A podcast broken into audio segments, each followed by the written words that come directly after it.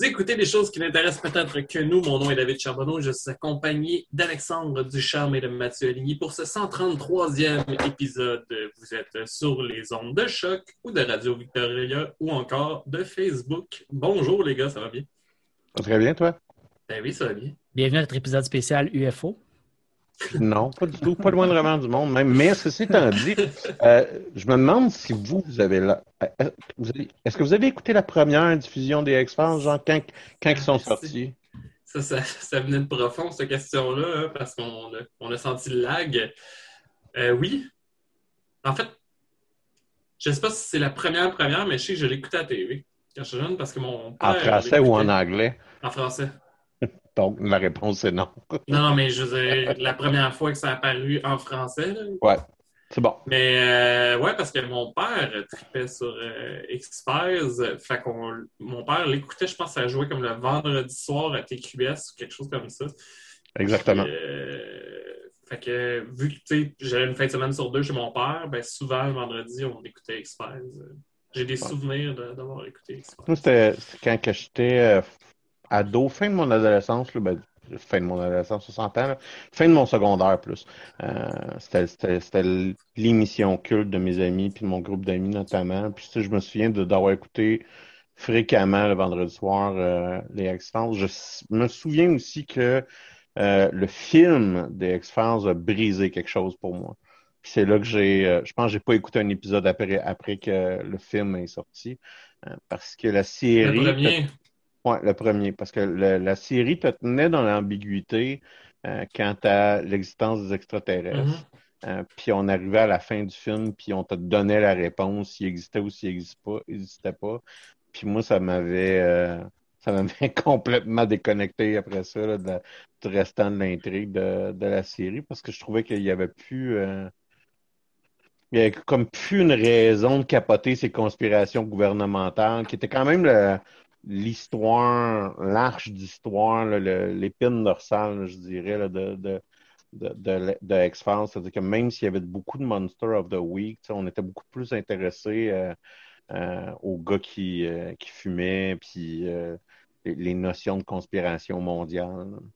Alors, j'ai un vague souvenir de... parce que mon père les avait tous aussi en DVD. Tu sais, en fait, avant, il y avait des coffrets de VHS. D'ailleurs, j'ai comme un vague souvenir que tu n'avais pas la saison complète. C'était comme, il y avait genre peut-être euh, trois VHS dans le coffret, puis il y avait comme deux épisodes par VHS ou whatever. Puis après ça, il avait acheté euh, les saisons en DVD. Puis euh, j'y avais emprunté un moment donné, euh, dans le temps, ce qu'on était à FEC, euh, le merveilleux temps où on fumait dans les bureaux. Puis euh, j'ai un vague souvenir de moi et Yannick qui écoute, euh, qui écoute les X-Files euh, dans le petit salon en arrière dans le bureau, puis qu'à chaque fois que l'homme à la cigarette apparaît, on s'allume une clope. Oh, ouais, non. Moi aussi, je fumais à l'époque, puis euh, ouais, c'était systématique. hein. C'était impossible de pas s'allumer une cigarette quand que ce bonhomme-là se pointait à la TV. là. Ça n'avait pas de sens. Moi, on dit que je ne referais plus jamais ça. Genre, mettons, avoir un appartement où est-ce que je fumais à l'intérieur. J'ai arrêté de fumer de, ça va faire quoi, 8 ans? 8 ans, 9 ans cette année. Puis euh, l'idée me lève le cœur à cette heure, euh, tellement que... Moi, j'ai jamais, j'ai jamais été fumeur, mais j'ai des souvenirs de l'époque. En plus, j'avais les cheveux longs à l'époque. Puis euh, quand je revenais d'un party dans un appart de quelqu'un où le monde avait fumé, là, tu te réveilles le lendemain, puis ton- mes cheveux sentaient la cigarette. C'était dégueulasse. Le, le, le- le bout de cigarette que je suis capable d'endurer, c'est des, les vêtements d'un fumeur. Ouais, ouais, ouais. Genre, quelqu'un qui fume à côté de moi, ça va pas me déranger, là, mais mettons euh, un fumeur qui me ferait un câlin, là, tu sais, là, Ouais. genre, je serais comme, Hmm, c'est insupportable. Mais, euh, ouais, non. Mais, mais non, mais en tout cas, tout ça pour dire, moi, c'était une grosse série que, que j'aimais beaucoup quand, quand, quand j'étais kid. Puis, euh, tu sais, euh, j'ai euh, j'ai vu une étude qui montrait que les filles qui avaient écouté X-Files, euh, euh, il y avait un plus grand taux euh, de celles-ci qui, avaient, qui ont étudié dans ce qu'on appelle les STEM, là, donc euh, les mathématiques, euh, l'ingénierie, les sciences, faisant comme une démonstration là, du personnage positif qui était Dana Scully dans, dans les Mhm. X-Files. messieurs, tour de table habituel comme à chaque semaine. Euh, on n'a pas énormément de, choses à jaser. Euh, je vais commencer par Mathieu, puis on va checker si on a, moi puis Dave, on est capable de se trouver quelque chose euh, à dire. Mais minimalement, Mathieu, tu voulais nous parler, à moins que je me trompe, euh, de la nouvelle expansion de euh, notre sponsor, c'est-à-dire Crusader, Crusader King et euh, la compagnie Paradox. Ah, j'aurais Pas- pu en C'est parler pas aussi. du tout notre sponsor. Eh, Écoute, tu te Ben, joindras à moi. David, tantôt. Je pense que tu as joué Non. en par... T'as pas joué du tout? Oui, oui. Ok, Je- qu'est-ce que ça? je- je- Parce que je suis pas mal sûr qu'on s'était parlé en plus sur Steam euh, pendant qu'on jouait à, à une game, ou en tout cas en différé de, nous deux qui jouaient à la game. Mais effectivement, mardi passé, il y a euh, un premier DLC pas mal du jeu, euh, parce que jusqu'à maintenant, c'était plus des. En fait, c'est le second, si je me trompe pas, mais le premier était uniquement esthétique. Ouais, c'est ça. Euh, D'ailleurs, je suis super content parce que toi, t'avais-tu le DLC gratos? Ouais, ben parce que moi, quand j'ai acheté le jeu, j'ai acheté la version euh, de luxe là, qui venait Ben- avec les quatre premiers. euh, Moi, moi, je capote un peu, puis c'est une des raisons pourquoi j'ai commencé à jouer, parce que là, je me sens énormément redevable envers Paradox, mais euh, j'avais eu euh, accès au jeu un mois avant qu'il sorte pour pouvoir faire mon Ouais. review pour Geekbécois. Puis à un moment donné, je me suis rendu compte que les DLC popaient dans mon compte. Ah, ben ça, ça veut dire que que l'accès qu'ils t'ont donné, ben oui, c'est cool. Fait que tu sais, je me sens un peu comme faudrait que je commente euh, les, les, les extensions éventuellement. Mais euh, Mais tu as raison, jusqu'à maintenant, les, les expansions qu'on nous avait données étaient pas mal juste esthétiques. Il y a encore de l'esthétisme dans ce qu'on nous a ajouté, mais là, il y a des mécaniques nouvelles qui ont été introduites. Le DLC s'appelle euh, Northern Lords, donc les Seigneurs du Nord. C'est un DLC qui focus vraiment sur euh, les Norse, les Vikings, donc, puis euh, leur religion, leur culture. Il y a des mécaniques qui ont été introduites pour jouer ces personnages-là. Moi, je te, je te dirais que tu sais, c'est un DLC qui coûte pas cher, qui vaut 8 Ouais. euh, mais qui vaut pas la peine de l'acheter si tu veux pas jouer un sais, si tu joues au jeu puis te- tu veux jouer une première partie, mettons, tu l'achètes le jeu puis tu vas jouer quelqu'un euh, euh, de l'Europe médiévale centrale, un catholique par exemple. Je- Moi, je pense pas que ce, cette DLC-là vaut absolument la peine de l'acheter. C'est sûr qu'il coûte pas cher, fait que si tu veux le faire, fais-le. Mais euh, si, si- s'il vaut la peine, ce DLC-là, si tu joues un Norse puis un Viking, parce qu'à ce moment-là, tu as des mécaniques qui sont vraiment le fun dans le jeu à essayer puis à tester. Ceci étant dit, toutes les parties que j'ai jouées jusqu'à maintenant cette semaine, je me suis fait ramasser solide, vraiment beaucoup. Euh, Peut-être que c'est moi qui n'ai pas aussi habile avec les, euh, les, les stratégies du jeu comme je l'étais avec Crusader King 2. là. Le jeu est quand même assez différent pour qu'on qu'on ait un peu à réapprendre les mécaniques. Puis j'ai pas joué tant que ça au jeu pour dire que je suis capable de, dominer une partie nécessairement. Puis euh, ben jouer, jouer un païen en général dans ce jeu-là, surtout si tu es proche euh, des gens d'une autre Ouais. religion, ben ça, ça te met dans le trouble, mettons. T'as les, t'as les églises qui te rentrent dans le, principalement l'église catholique. Exact. dans La dernière partie que j'ai jouée, par exemple, là, j'ai, j'ai, j'ai joué un personnage qui est débarqué en Angleterre puis qui a conquis l'Angleterre. Euh, en n'étant pas un des fils de Ragnar Lodbrok, là, qui est une mécanique du jeu de, de base, quand on joue en 867, on peut jouer euh, une invasion de l'Angleterre qui se passe avec, euh, entre autres, deux, deux fils d'un personnage historique, ben, un personnage légendaire slash historique. là, euh, qui- slash, le monde doit le connaître à cause de la série euh, Netflix euh, Viking. Exactement, la, la série Viking parle de Ragnar Lodbrok et de ses fils en plus.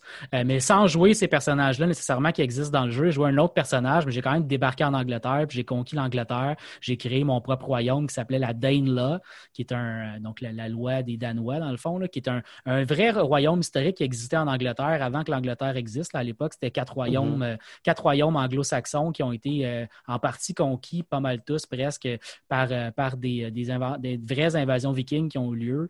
Euh, on est à l'époque au 9e siècle là, en Angleterre. J'ai un peu recréé ça, sauf que la réaction qui s'est passée dans mon jeu, c'est que les chrétiens se sont unifiés. Le pape a déclaré une croisade contre moi, puis j'ai comme eu beaucoup, beaucoup, beaucoup de chrétiens qui ont débarqué sur mes terres pour me péter. Euh, fait que j'ai. ça n'a pas, comme- que- pas fait que les Norse t'ont aidé? Ouais, ouais, ouais, tout le monde était de mon bord aussi, mais tu sais, tous les gens Norse de mon bord étaient à peu près 10 000 troupes, puis euh, les catholiques étaient à peu près 20 000 troupes. Fait que j'ai perdu ma partie, là, tu sais, c'était terminé à ce moment-là. Parce que j'étais à la deuxième génération de mon jeu. Tu sais, je venais juste d'avoir mon personnage, mon premier personnage qui était mort. Euh, mon deuxième arrivait. mon territoire n'était pas consolidé encore. Les forces n'étaient pas constituées. Tu sais, c'était pas, euh, c'était pas le bon moment du tout pour avoir une croisade. Là, tu sais, euh, je te dirais qu'une centaine d'années plus tard dans mon jeu, ça, ça aurait été le fun. Là, mais là, c'était juste pas le fun à jouer. ben, pas le fun à jouer. C'était une expérience, c'était fun pareil. Là, mais, Et mécaniquement, cette expansion-là, qu'est-ce que ça rajoute? Donc, ben, une des choses qu'on va rajouter dans le fond, c'est qu'on va rajouter un paquet de, de décisions. Dans le fond, dans le jeu, tu as un paquet de décisions que tu peux faire selon qui tu joues, quelle culture, quel endroit. Euh, tu sais, mettons, si tu joues un personnage qui est. Euh, là, mettons, il y, a deux, il y a deux dates où on peut jouer dans le jeu, là, en 1066 ou en 867. Évidemment, 867, qui est l'époque de l'ère viking, euh, c'est là où on a plus de choses de fun à faire, mais il existait déjà un paquet de décisions dans le jeu. Si on joue, mettons, dans, dans la région de l'Espagne, qu'on est un catholique, puis qu'on est dans, le, dans la région de Barcelone, si on devient un seigneur indépendant, puis qu'on contrôle un coin important de cette région-là, on peut créer le royaume d'Aragon, qui n'existe pas de base dans le jeu, mais c'est comme une mécanique que tu peux faire dans le jeu. C'est un peu la même façon dans, dans, le Northern Lords. On a rajouté un paquet d'affaires comme ça. Euh, si tu es en Angleterre puis tu contrôles euh, mais en fait, pas juste en Angleterre, mais si tu contrôles, euh, je pense que c'est le Danemark, la Norvège, puis des royaumes d'Angleterre, tu peux créer un nouvel empire qui s'appelle comme l'Empire des mers du Nord, puis être à la tête de tout ça. Euh, si tu contrôles l'île de Man, qui est entre l'Écosse, l'Irlande puis l'Angleterre, puis il y a un paquet d'autres territoires autour, euh, tu peux créer euh, le royaume de l'île de Man. Puis ça, donne un bonus qui n'a juste aucun bon sens.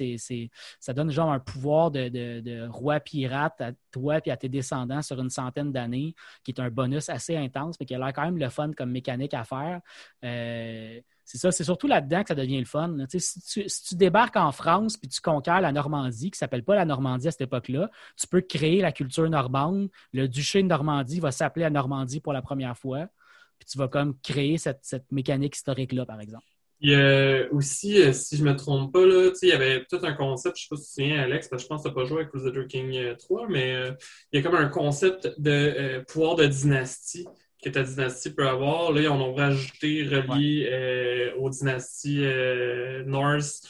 Euh, soit, entre autres, je pense qu'il y en a une qui fait que tu boostes tes raids parce que c'est une mécanique importante du jeu des, Vikings. C'est, pas mal, la, pas mal la principale façon que tu fais de l'argent en étant un, un seigneur tribal viking. C'est en pas mal en raidant tout ce que tu es capable de raider partout euh, dans le monde en général. J'ai un peu l'impression en fait que c'est pour ça que c'est le premier DLC euh, parce qu'il y a quand même beaucoup de gens qui jouent les vikings parce que c'est une mécanique qui est quand même assez différente du jeu euh, principalement. que je pense que c'était quand même une bonne idée d'aller jouer là-dedans, même si ça rajoute surtout des scénarios en tant que tel. comme tu l'as dit tantôt, pour le prix, c'est pas c'est un petit plus. Évidemment, euh, je suis d'accord avec Mathieu. C'est 8 piastres. Là. Non, mais c'est ça. je suis d'accord avec Mathieu. En, tant que tel, le jeu se joue super bien sans. Mais je pense que si. Moi, j'ai un de mes amis, entre autres, je pense qu'il est rendu à comme 600 heures. Euh, sur sa game de Crusader King 2, ben, s'il n'a pas encore gossé du coin des, Vikings, ben, c'est 8$ pour avoir une autre dimension du jeu complètement. fait que ça, ça, vaut quand même la peine. D'ailleurs, il y a un achievement euh, assez intriguant que, si je ne me trompe pas, c'est de déplacer ta capitale viking en Inde, ce qui doit être YOLO en maudit. Ah, ben, justement, une des mécaniques principales du jeu que je n'ai pas encore parlé, qui est quand même vraiment, vraiment le fun, c'est les aventures. Euh, ça s'appelle les, aventures euh, Varangian. C'est, dans le fond, les, les, les Varegs c'est le nom dans l'Empire byzantin qu'on a donné aux Vikings qui s'étaient installés en Europe de l'Est. Euh, les Vikings, d'ailleurs, ont créé pas mal le début du royaume de Russie de ce que va devenir les Russes. Euh, donc, c'est eux qui ont créé pas mal euh, Novgorod, Saint-Pétersbourg, Kiev aussi. il y a une décision, d'ailleurs, si on joue des Vikings dans cette zone-là de la map, parce qu'il y en a au début du jeu où tu peux jouer, il y a des personnages que tu peux jouer comme ça, il y a une décision pour créer, fonder le royaume russe en étant un Viking. C'est quand même très, très cool. Mais la mécanique, dans le fond, d'aventurier, c'est que tu peux, en tant que viking, mettons, déclarer la guerre à un, seigneur. Mettons, tu décides avec le roi de France de faire la mécanique. Tu dis, moi, je vais débarquer en Normandie, puis je, ramasse la Normandie. Euh, puis là, tu, comme si tu déclarais, je m'en vais faire une aventure là-bas. Ce que ça implique, c'est que tous tes territoires que tu avais à la base, tu vas les perdre, quelqu'un d'autre va les pogner. Ça va être un personnage random, souvent dans, dans ta propre cour, qui va juste devenir le nouveau seigneur de cet endroit-là. Puis toi, quand tu vas gagner, tu vas juste être le seigneur de cet endroit-là. C'est tout le temps un duché, c'est jamais un royaume. Fait que tu repars, mais tu repars pas en étant trop overpower non plus.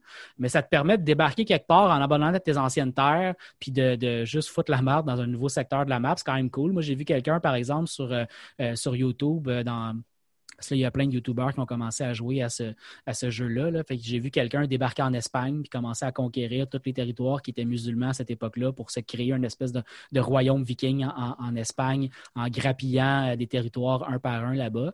Euh, mais c'est une mécanique quand même intéressante parce que tu peux te dire, mettons, à chaque génération, mettons, tu pars de la Norvège, tu consolides la Norvège, puis là, après ça, à chaque génération, tu vas bouger. Fait que tu disais l'achievement, mettons, en Inde, c'est un peu comme ça que tu peux le faire de manière intéressante. C'est que tu, pars de l'Inde, puis tu, débarques mouton, genre. Exact. Tu débarques dans chaque royaume, tu te pognes un duché qui est assez intéressant, tu bâtis là-dessus, tu te construis de quoi de cool.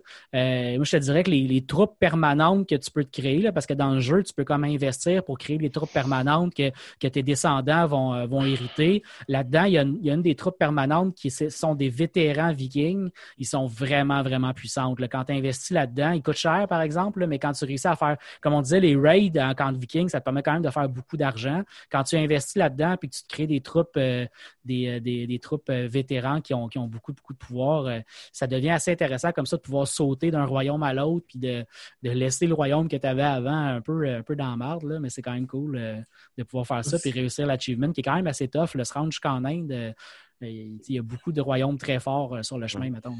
Mais euh, non, en fait, aussi, ce qui est intéressant, là, je le précise euh, surtout pour toi, Alex, là, mais c'est que les aventures, même dans Crusader King 2, tu subissais, mais jamais, si je me trompe, à moins que je me trompe, jamais tu pouvais en faire. Fait que c'est comme s'ils te donnaient une mécanique que tu t'es toujours, as toujours subi pour pas encore. Puis, euh, non, en plus, même pour t'encourager, je ne sais pas si tu avais vu, Mathieu, mais si j'ai bien lu, ta première aventure que tu fais, le jeu te donne 2000 unités gratuites non, c'est pas, comme ça que ça fonctionne, en fait. Euh, la mécanique, comment elle fonctionne, c'est que tu peux avoir jusqu'à 2000 troupes qui vont t'accompagner en fonction du nombre de territoires que tu contrôles en Scandinavie. Fait c'est à peu près 300 troupes par comté. Euh, fait que si tu contrôles, mettons, une dizaine de comtés en Scandinavie, ben, tu vas ramasser, euh, mettons, 2000 troupes au maximum. Là. si, tu en contrôles juste deux, tu vas peut-être en avoir 500-600 qui vont, qui vont joindre à toi. Euh, fait que c'est pas, une mécanique overpower parce qu'avoir 2000 troupes, euh, surtout au début de la partie, c'est, vraiment intense comme, euh, comme bonus. mais il y a, un paquet de joueurs, ben pas de joueurs, mais de personnages que tu peux jouer au début du jeu qui commencent déjà avec des bonus de troupes aussi. Hein. Fait ça, ça tu mettons en Angleterre, quand tu veux jouer les deux fils de Ragnar Lodbrok, là, c'est Ivar puis Afden. il me c'est ça, ouais. ils commencent à York, puis l'autre est dans le coin de, de, de l'Écosse. Ils commencent avec chacun avec à peu près 5-6 000 troupes de base. Là parce que l'invasion historique qu'il y a eu ressemblait à ça, mettons. Puis il y, a, un personnage aussi euh, viking qui contrôle un territoire sur la côte euh, ouest de la France. Euh, qui s'appelle Eystein. puis lui aussi, commence avec 3000 troupes à la base. Fait que tu as des personnages que tu peux jouer qui commencent déjà avec beaucoup de troupes qui te permettent de, te propulser comme ça dans le jeu. Puis cette mécanique-là, ben, c'est sûr que si tu pars, mettons, tu veux partir avec un petit, un petit seigneur vraiment pas très fort dans Scandinavie, ben, ça te permet d'avoir un bonus pour commencer la partie qui est intéressant avec ton premier personnage. Ouais, ben moi, c'est ça. En fait, moi, j'ai surtout. En fait, j'ai toujours pris le même euh, parce que je trouvais que son setting de base était intéressant. Puis moi, j'aime moins ça, en fait, jouer un, euh, un personnage trop puissant de base. C'est comme mon fun un peu de le faire monter. Puis c'est, euh, je sais pas trop quoi, Fair Air, parce qu'il y a des beaux Harald. Harald, euh, Ferrer, ouais. C'est un seigneur de Norvège, je pense, qu'il contrôle à peu près Oslo au début du jeu. historiquement, c'est genre le premier roi de Norvège, si je me souviens bien. Ah, ça, je savais même pas. Mais euh, non, ce que je trouve intéressant, en fait, c'est que je pense qu'il a quand même 17 ou 18 ans, fait qu'il est quand même jeune, t'as pas de descendants. Euh, fait que c'est un bon. T'as une femme, mais c'est un bon. Il y a des très très bonnes statistiques. ouais, ouais. Ces, stats, ces caractéristiques sont très très bonnes pour commencer le jeu. Euh, je pense que le seul, je sais pas si c'est aléatoire ou si c'est un setting de base, mais je pense que le, point, le gros désavantage avec lui, c'est que tu commences qui est homosexuel, fait que tu as moins de facilité à avoir euh, une lignée. Ah, je me souviens pas de ce bout-là, mais je me souviens qu'il me semble que le trait vif, là, où, je me souviens plus c'est quoi, c'est quick. Qui est brave. Ouais il, y a il, y a un trait, il y a un trait génétique qui fait en sorte que tes enfants peuvent aussi avoir un bonus qui est quand même intéressant éventuellement. Mais il n'est pas overpower parce qu'il ne commence pas avec des troupes de base, lui. Fait que c'est quand même, as raison, c'est un personnage vraiment intéressant. Non, je pense que tu as comme deux, deux comtés. C'est ça. Deux comtés de base. Fait que moi, je finissais par me faire ramasser pareil, mais je trouvais que c'était quand même sais, je vais sûrement rejouer Mm. souvent à partir de là pour essayer de me démerder puis trouver une façon de. Il y a un autre personnage intéressant aussi, c'est, il s'appelle Dyer the Stranger. Euh, lui, il est, à, il est à, à Kiev, donc c'est à peu près en Ukraine, si tu veux. Puis c'est un viking qui est comme historiquement, il a déjà existé, si je me souviens bien, mais lui aussi, il a des très, très bonnes statistiques. Il est jeune. Euh, il n'y a pas tant que ça de troupes intéressants. Puis il est surtout alentour de d'autres païens. Fait que tu es moins en danger, je dirais, que si tu es en plein milieu de l'Europe. Euh, Mhm. Mais tu es dans un endroit qui n'est pas super riche, puis tu n'as pas tant de troupes que ça. Fait que c'est un défi assez intéressant aussi si jamais tu veux jouer une partie où tu te dis je vais partir la Russie, mettons. Mais en fait, C'est ça je veux dire. C'est un bon Ouais. point de départ pour ça. Oui, exactement pour, euh, pour cette partie-là du jeu. Il y, a, il y a quand même beaucoup, ça rajoute beaucoup de scénarios, je trouve, qui sont quand même le fun, mais à saveur païenne, à saveur euh, euh, viking, dans le fond. là. Euh, c'est un, un peu niaiseux, peut-être, qu'est-ce que je veux dire, mais un des points intéressants, je trouve, euh, de l'extension, c'est aussi qu'ils ont quand même ajouté beaucoup d'achievements. Puis, on s'entend, ben, en tout cas, pour moi, euh, un jeu comme Crusader King, c'est que ça devient intéressant de demander les, euh, les achievements parce que, tu sais, ça devient un peu tout le temps la même chose, là, même si tu as des spots différents, Ah, ben, etc. ça, ça te guide à avoir différents types de gameplay par Ben, c'est rapport à ça, ta c'est que là, conquête tu peux dire, hey, je vais faire. Là, la prochaine game, mon objectif, c'est d'aller pogner. Tu sais, comme je l'ai fait une fois, là, je m'étais donné comme objectif, je vais partir du début, puis je vais rendre ma dynastie à la fin juste pour avoir l'achievement. Ouais. Puis, tu sais, je veux dire, à la fin, c'était pénible. Ouais. J'ai un souvenir de, j'ai mon laptop, j'écoute Walking Dead, puis je reste à côté de mon ordi, genre, à fast euh, pour. euh, pour comme, attendre que le temps passe, là, parce qu'à un moment donné, c'est juste ça que tu as à faire. là, mais- tu as vraiment Ouais. raison parce que tu sais, c'est un, c'est un jeu stratégique dans lequel il n'y a aucun objectif. tu sais. Il y a la même chose dans certains autres jeux comme Civilization, c'est un peu pareil aussi. tu sais, Il n'y a Mhm. pas nécessairement d'objectif. Il faut que tu te crées tes propres Non, mais tu as des objectifs. conditions de victoire à civilisation. Tu as raison. Tu as raison. En Il y a théorie, pas- le il y a jeu même dit, hey, c'est censé être terminé. Là. Tu as raison, à Crusader King, il n'y a vraiment il y a même pas ça. Il n'y a, pas- y a pas de fin au jeu à part la fin préprogrammée du jeu. Euh, fait qu'à la base, il faut que tu trouves tes propres objectifs et tu les forges toi-même. Fait que des fois, le premier objectif, qui est souvent, c'est je vais commencer avec un, un- un seigneur qui a juste un comté puis je vais donner roi. Fait que c'est déjà un objectif assez intense à réaliser, surtout dans certaines régions du jeu. Mais une fois que tu as fait cet objectif-là, puis tu es rendu à ta quatrième génération, des fois, Mm.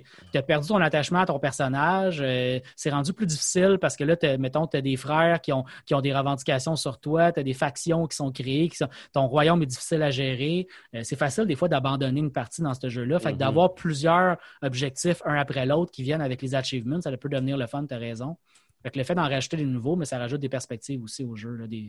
Surtout que, au reste de. de- tu sais, j'en j'en reviens sur ce qu'on disait tantôt, mais d'avoir ton, ton- ta capitale viking en Inde, c'est que c'est pas un petit achievement. là. Non.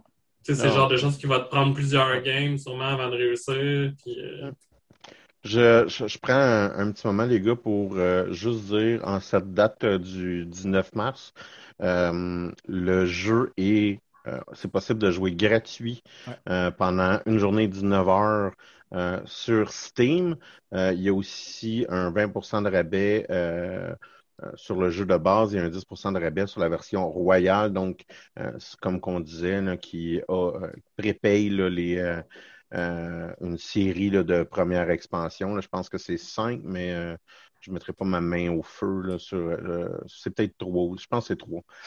non, non, c'est 5 quatre. Excusez. Quatre. C'est ça, ça que Ben j'avais là, en ouais. tête avec les, les quatre premiers DLC. Ouais, non, c'est à cause que c'est écrit include five items, mais tu sais, il y a le jeu d'un five Ouais, items. c'est ça, c'est ça. Euh, fait que, euh, c'est- c'est- c'était ça mon erreur. Euh, donc, quand même, euh, écoute, on, on parle quand même souvent des, des jeux de paradoxe, mais c'est quand même une opportunité si quelqu'un nous suit puis qu'il a envie de tester. Mais euh, sur ce, euh, on, Moi, je, je vais juste on- rajouter quelque chose rapidement s'il y a des gens qui nous écoutent et qui n'ont jamais joué au jeu puis qui ont le goût de se le procurer. Là. Euh, moi, je ne conseille pas de commencer avec un viking, par contre, là, même si c'est ça qui, Non. qui, Ah, qui ouais, lance jouer, le jeu. français, jouer anglais, jouer Exact. espagnol, jouer l'Empire germanique. En fait, même espagnol, je pense que c'est pas nécessairement une bonne idée de commencer Je espagnol. pense- je- ben, ça dépend, ça mais dépend à quelle Ça dépend à l'époque, c'est ça, ça même, même, là. même que je dis, commencez pas en 867 non plus, commencez en 1066. le- il y a plus des gros royaumes, puis le roi- les, entre autres, les, les chrétiens sont beaucoup plus stables dans le jeu. C'est commencer en 1066, commencer avec un, un genre un, un comte ou un duc euh, en plein milieu de l'Empire, le- du Saint-Empire romain ou en plein milieu du Royaume de France. Puis là, vous allez apprendre les mécaniques du jeu, vous allez développer des choses, vous allez moins trouver ça frustrant. Parce que si tu commences une partie en 867, Ouais, dans un coin difficile, hein. exact, là, tu sais, je- je- Comme je disais, moi, je pourquoi je je suis veux pas partir en Pologne, mais tu sais, c'est pas une bonne idée. Ben, en, en, mille- en 1066, oui, parce que l'Europe de l'Est a été christianisée. Tu as plus des amis autour de toi que tu peux te faire que d'avoir plein d'ennemis partout autour. Je là. dirais les trois games que j'ai essayé avec Crusader King, puis que, tu sais, ça a fait que j'ai pris une pause. C'était en, c'est ça, en 800, là, puis c'était comme un double polonais avec aucun accès à l'eau. Puis c'était pas une bonne idée. En 867, si vous jouez à ce moment-là, les deux euh, types de parties qui seraient faciles à jouer, si j'en ai à conseiller, mais qui ne sont pas faciles, mais ils sont faciles. mais je vais expliquer pourquoi. Euh, les- les parties plus faciles vont être en plein milieu de l'Europe, jouer un des Carlings, qui est des descendants, dans le fond, de Charlemagne, parce que toute l'Europe est divisée en plusieurs royaumes Mhm. chrétiens, mais c'est toute la même famille. Fait que se faire des alliances est comme un peu plus facile, mais en même temps, jouer direct un roi, c'est quand même pas facile non plus. Mhm. là.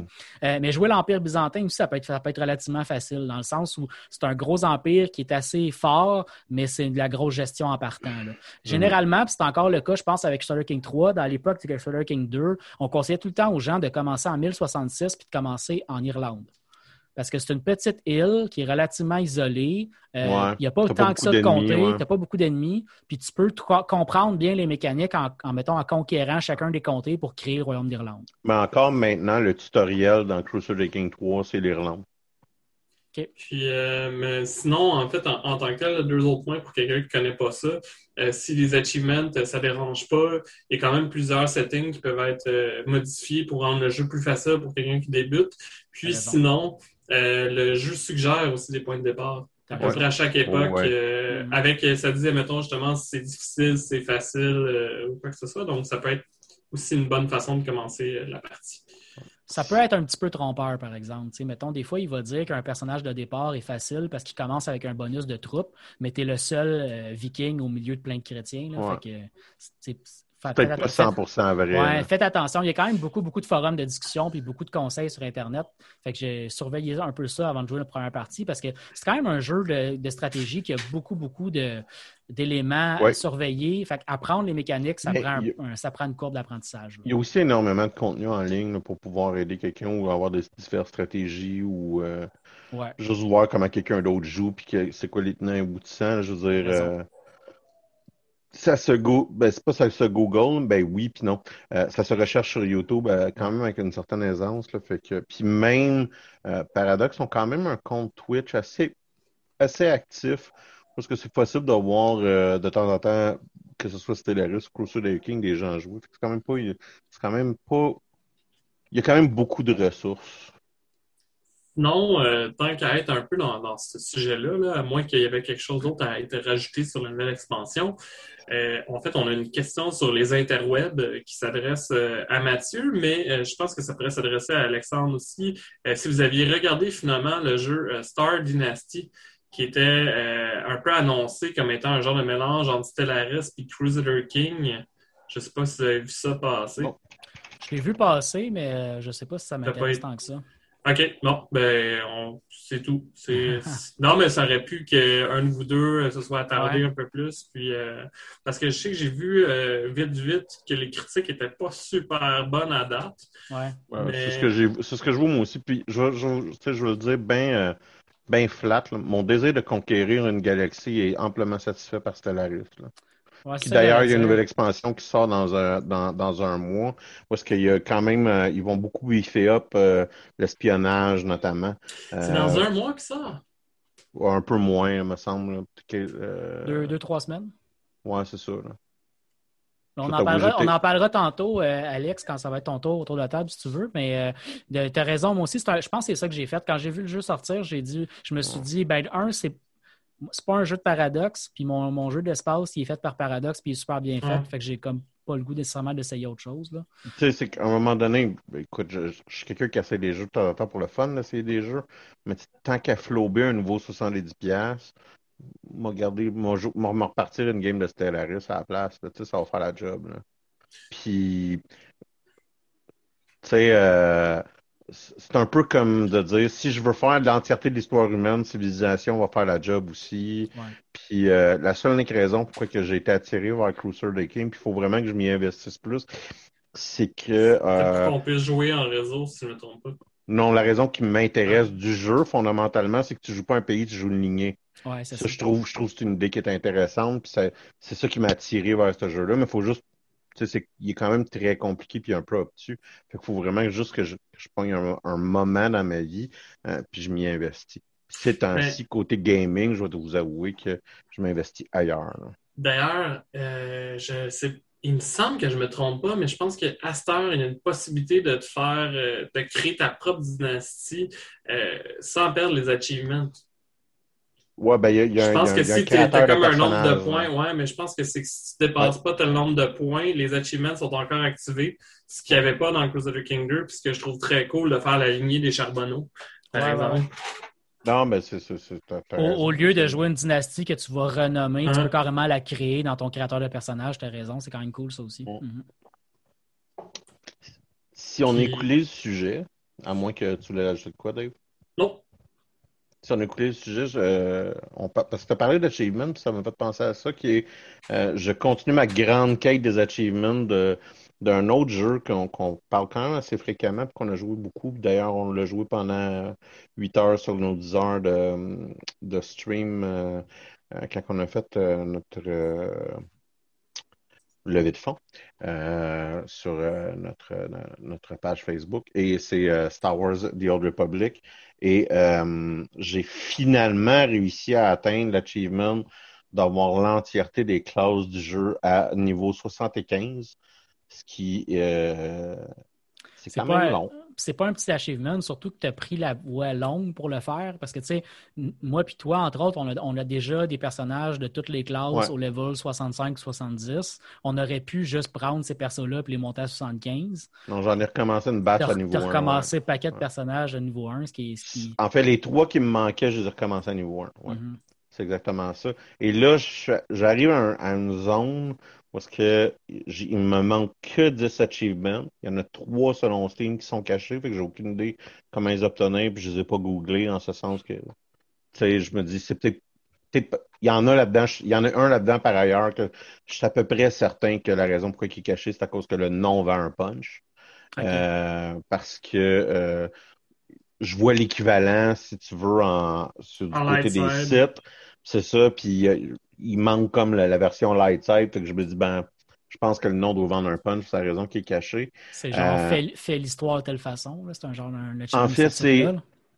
Complète toutes les, toutes les histoires impériales et euh, républiques de toutes les de, de la dernière expansion en gros. Ce qui Je veut dire que j'ai un feeling qu'il va falloir que je monte huit bonhommes Mhm. Jusqu'à la fin euh, des expansions. Ah, ben oui, parce que dans le fond, t'as pas besoin d'avoir fini les expansions pour avoir ton achievement 75, fait que t'as pas fait euh, 100% d'émission. là. C'est ça, j'ai pas, C'est j'ai ça. pas- c'est ça.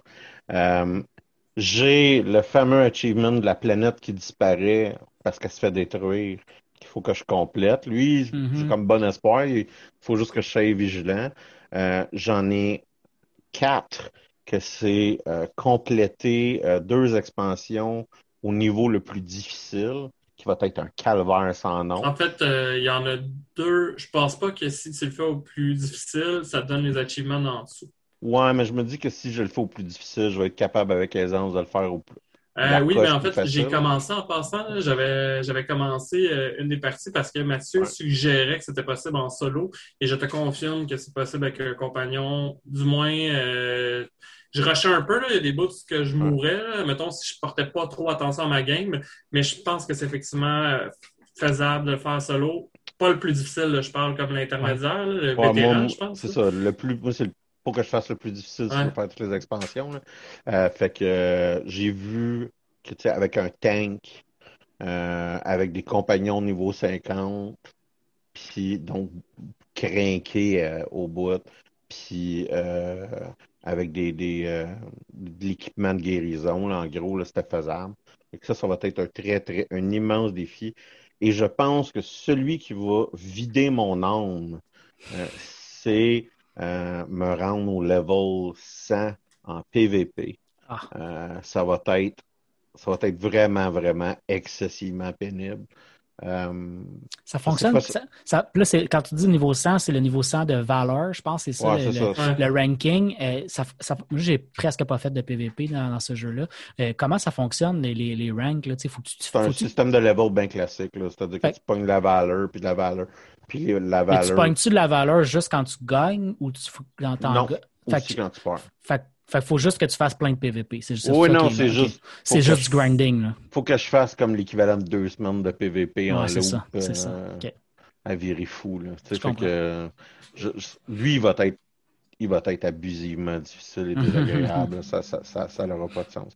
Fait que, écoute, des gros défis, je, je sais pas, je me suis pas enlevé la possibilité d'abandonner. Mhm. Sais, Je suis pas, je suis pas comme engagé à 100% pour, les, pour le faire, mais c'est peut-être le, ça serait comme le premier jeu que j'aurais 100% des achievements dans ma vie. Je pense qu'il mérite autant que j'ai passé dessus. Parce que présentement, selon Steam, puis on s'entend que j'ai pas que j'ai vraiment pas que joué sur Steam. En fait, j'ai pratiquement pas joué sur Steam, ce jeu-là. Je suis déjà à 435 heures. Euh, Ouais, on, on se rappelle qu'on joue pas mal toute la gang depuis la sortie du jeu en genre Ouais. Ah ouais, c'est 2013. là. Puis qui est sur Steam depuis Euh, le début de l'année. qu'en tout cas, ça, ça va être intéressant comme, euh, comme poursuite. J'ai fait ça beaucoup euh, cette semaine. Une autre chose que je voulais vous, vous jaser, euh, je vous ai parlé quand même à quelques reprises de mon euh, d'une émission euh, qui s'appelle Taskmaster, qui est une émission Mhm. britannique. Euh, et euh, la onzième saison a commencé euh, hier. Et c'est disponible sur YouTube. C'est excessivement drôle. C'est voir des humoristes, des comédiens anglais faire des fous d'eux-mêmes à faire des tâches absolument absurdes. Vous pouvez trouver ça sur le channel YouTube Taskmaster. Et ma foi, n'est-ce pas là quelque chose qui me rend heureux en ce temps de pandémie? Encore une fois. Que si quelqu'un se cherche un, divertissement particulièrement léger, euh, ça fait quand même la job. Ça, fait du bien de pas écouter une histoire, pas écouter du monde parler d'actualité, juste voir du monde avoir l'air con essayer de faire une trappe à souris pour un- un- une souris mécanisée. c'est du vrai bon tata euh, Nec Plus Ultra. C'était mes deux, euh, mes deux petits sujets quand même, mes deux petites choses que j'avais envie de, de vous discuter. Hey, euh, Oui. Oui, David. hey. Hey. J'ai, euh, à cause de toi, en partie, Alexandre Ducharme, j'ai euh, commencé à jouer euh, ce matin à Borderlands euh, pré- pré-sequel. pré Il est bon, hein? Quand Oui, même. mais en fait, j'avais déjà joué un 2h07, si je ne me trompe pas, c'est avec Yannick. Euh, je pense qu'on l'avait acheté à peu près en même temps, fait qu'on avait commencé. Je ne sais pas pourquoi on n'a jamais rejoué. Euh, j'ai comme un, je sais pas pourquoi, j'ai comme un vague souvenir qu'on avait aussi une game de Borderlands genre 2, fait que je sais pas si c'est qu'on oscillait entre les deux, euh, les deux trucs, mais ouais, parce que tu avais parlé aussi de Borderlands 2, j'avais recommencé à jouer, il y a quelque chose qui me gossait, puis là, j'ai eu un problème similaire avec The Prequel, puis je pense que j'ai compris pourquoi c'était euh, mon, mon, mon, tu sais, le, le 16 de l'écran, de l'affichage, Ouais. euh, il était pas sur, il était pas bon. Fait que mon jeu était comme super pixelisé.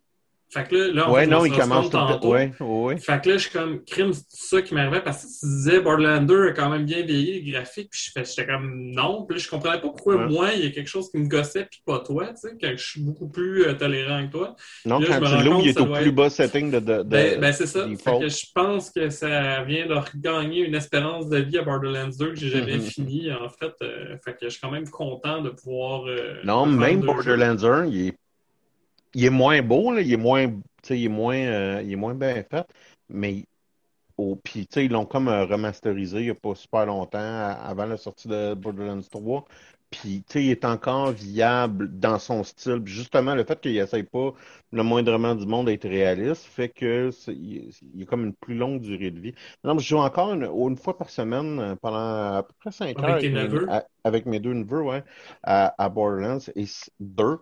Euh, et c'est beaucoup de plaisir. Au- on a vraiment beaucoup de fun, Mais- mais au point qu'on est en train de se dire, ouais, on va pro- probablement essayer de faire de pre-sequel aussi. là.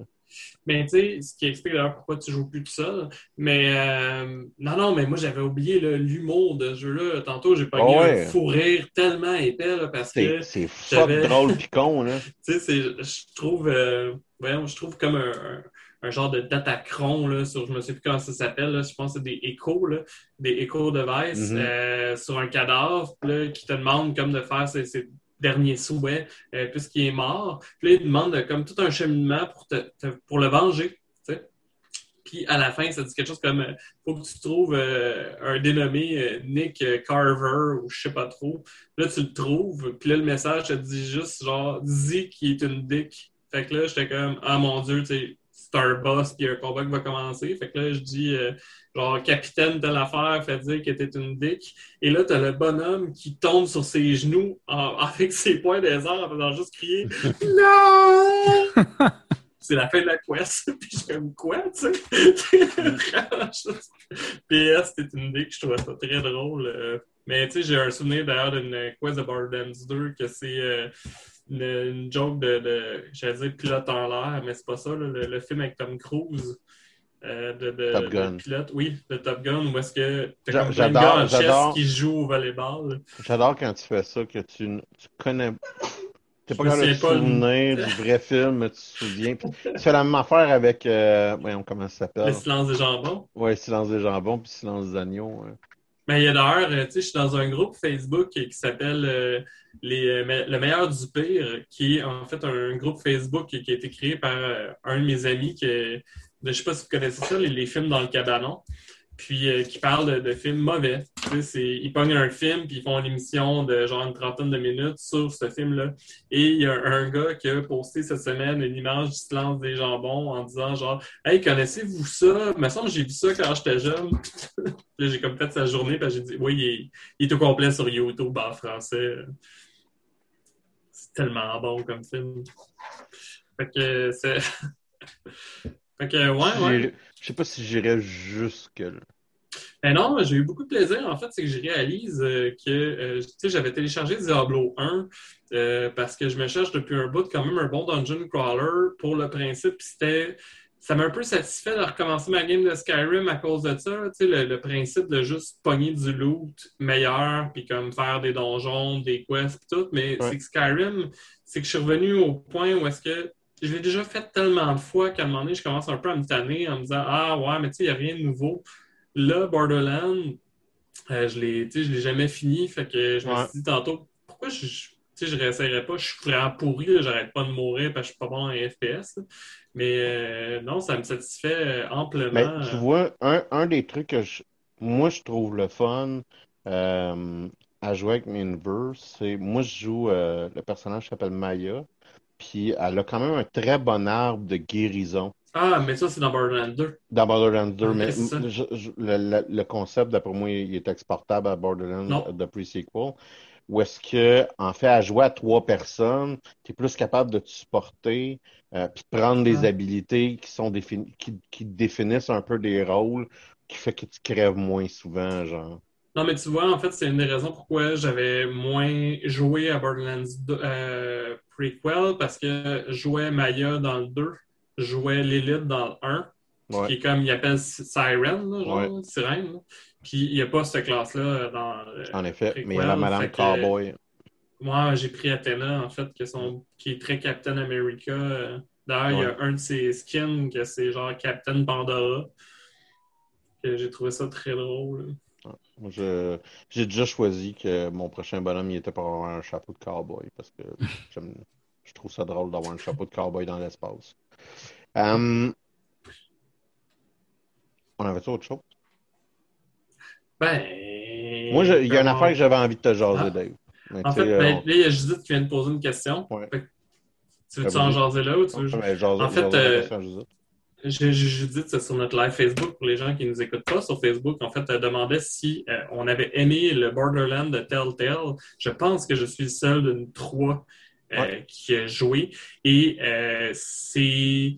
En fait, Alexandre, t'aimerais. Si t'aimes l'univers de Borderland, Ouais. tu tu vas triper sur le jeu de Telltale. Ça vaut pas nécessairement la peine de l'acheter. C'est le genre de jeu que tu peux regarder sur YouTube vu que c'est Ouais, non, je- juste un- une histoire, mais c'est tellement drôle. J'ai braillé ma vie quand je l'avais joué. Euh, y a, en fait, il y a beaucoup de- d'épisodes ou de moments dans le jeu. Je sais pas si je dis te jouer ou si elle posait la question justement parce que ça demandait si, si c'est intéressant ou non. Il y a beaucoup de moments où la narration, c'est un personnage qui raconte sa vision de ce qui s'est passé. Ouais. Ce qui fait que, admettons, genre, t'as deux bonhommes que tu sais pas pourquoi dans le jeu, ils se mettent à faire bro, hey bro, hey bro, bro, bro, pour faire feint fist bomb en chess, genre, pis tout, ils sont fucking douchebag. Mais tu sais, c'est toi qui joues, pis tu comprends pas qu'est-ce qui se passe. Puis après, c'est comme si ça sortait du jeu, puis que comme le gars qui est en train de faire bro, bro, bro, est comme c'est pas ça qui s'est passé, genre, puis qui est en train de se pogner avec les autres bonhommes. C'est une méthode de narration qui, qui est drôle, qui est le fun puis qui est drôle. là. Puis qui fit Un de, bien mes, avec un- un de Borderlands. mes livres, un de mes livres préférés, tu comprends après le sixième livre, je pense, que les cinq premiers livres, le narrateur, il est en train de se trouver plus hot que qu'est-ce qu'il était, genre. C'est que toute l'histoire que tu connais depuis le début, en fait, le personnage principal, il était pas si hot que ça, c'est juste celui qui comptait l'histoire. Ben, Au c'est sixième ça. livre, il y a un changement de narrateur. Fait que, ouais. Ben là, c'est ça. Fait que là, fait que là, ça transparaît, en fait, par rapport aux relations entre les personnages qui Ouais. se tombent ses nerfs, genre, puis qu'ils exagèrent tout le temps les côtés négatifs des autres. Ce qui, comme je disais, ça fit en plus avec l'humour euh, Borderlands. là. Fait que euh, non, non, Ah, ça ben, vaut euh, super la peine. Puis, euh, critiquement, il a été super bien accueilli, ce jeu-là. C'est juste que les jeux Telltale, j'ai jamais eu comme l'impulsion des faire. Tu sais, le, euh, même chose, mettons, avec le Life is Strange, où est-ce que je sais que c'est des bons jeux, mais que il me manque tout le temps comme le, le, le, le push là, pour, pour le faire. Non, y le, a- le- le- ouais, vas-y. Il y a Judith et Eric qui voudrait savoir c'est quoi le livre dont tu parles. Ah, c'est euh, le cycle des princes d'Ambre de euh, Zelazny. Euh, donc, c'est 10 livres euh, qui sont euh, euh, dans mes livres préférés. Là.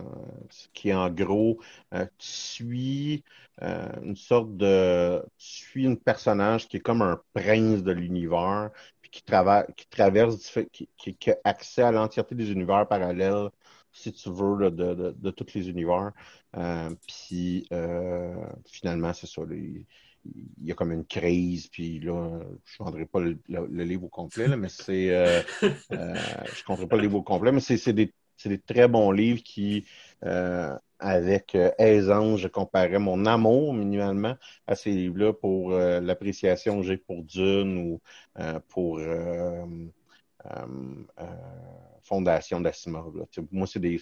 C'est dans mes fictions favorites, ces 10 livres-là. Qu'est-ce que j'allais dire? Oui, je voulais. je ah, ouais, mais avant la fin de l'émission, euh, je voulais vraiment qu'on parle, euh, parce que moi et Dave, on joue à, à Donjons et Dragons ensemble. Euh, puis je pense qu'on avait un, on, a un moment vraiment important qu'on a besoin de discuter, David, qui est la mort de notre ami Mathieu Leblanc lors d'une partie de Donjons et Dragons. Et, et le fait qu'il a décidé d'affronter seul une horde d'orques qui a décidé de, de débarquer. Puis je pense que Es-tu une mort héroïque? Ben, en, en fait, c'est- ce qu'il faut savoir, pas vraiment. Ce qu'il faut savoir d'ailleurs, c'est que Mathieu est dans deux de mes games et j'avais une game avec ce groupe, avec le deuxième groupe hier. Et euh, ben, j'ai ri de Mathieu. Euh, pourquoi? fait que ça le- non, non, pas- à cause, à cause de ça. Tu sais, j'ai- partagé l'histoire au groupe qui a bien ri de, de Mathieu aussi. Mais euh, en gros, Mathieu, pour te donner une idée, ce qui se passe, c'est que tu sais, j'explique euh, aux personnages, en fait, j'ex- j'explique aux joueurs qu'il y a des orques qui courent dans leur direction. Fait que là, il faut que tu t'imagines, en fait, eux, ils viennent de sortir d'une caverne, ils sont quand même le terme. blessés. Une horde d'orques. J'ai vraiment dit pas- une c'était horde. pas- c'était pas- Il n'y en a pas trois, là. Tu sais, là, les gens, eux autres, ils viennent de sortir d'une caverne, euh, ils essaient de sortir de la caverne euh, l'entièreté d'un village. Il y a une trentaine de villageois, puis tout. Euh, les, les des aventuriers, les sont blessés, ils les escortent. Là, je dis, il y a une, ça, il y a une horde d'orques qui s'en vient vers vous. Et là, quand il y a des combats, je sais que tu joues pas à Donjon Dragon, mais quand il y a des combats, il y a une carte, tu sais, puis là, le monde y déplace avec des jetons, comme avec des jetons euh, sur, sur Mm. Internet. Fait que je mets cinq orques. Là, je dis, il y en a, je l'ai vraiment dit, il y en a juste cinq, mais vous voyez qu'il y a des orques en arrière qui arrivent en courant. Comme l'avant-garde que tu as mis dans le fond. Là. Oui, Ouais. ben, tu sais, c'est le groupe, ils sont comme en file indienne. Fait que Euh, c'est pas toutes les orques qui voyaient en ce moment.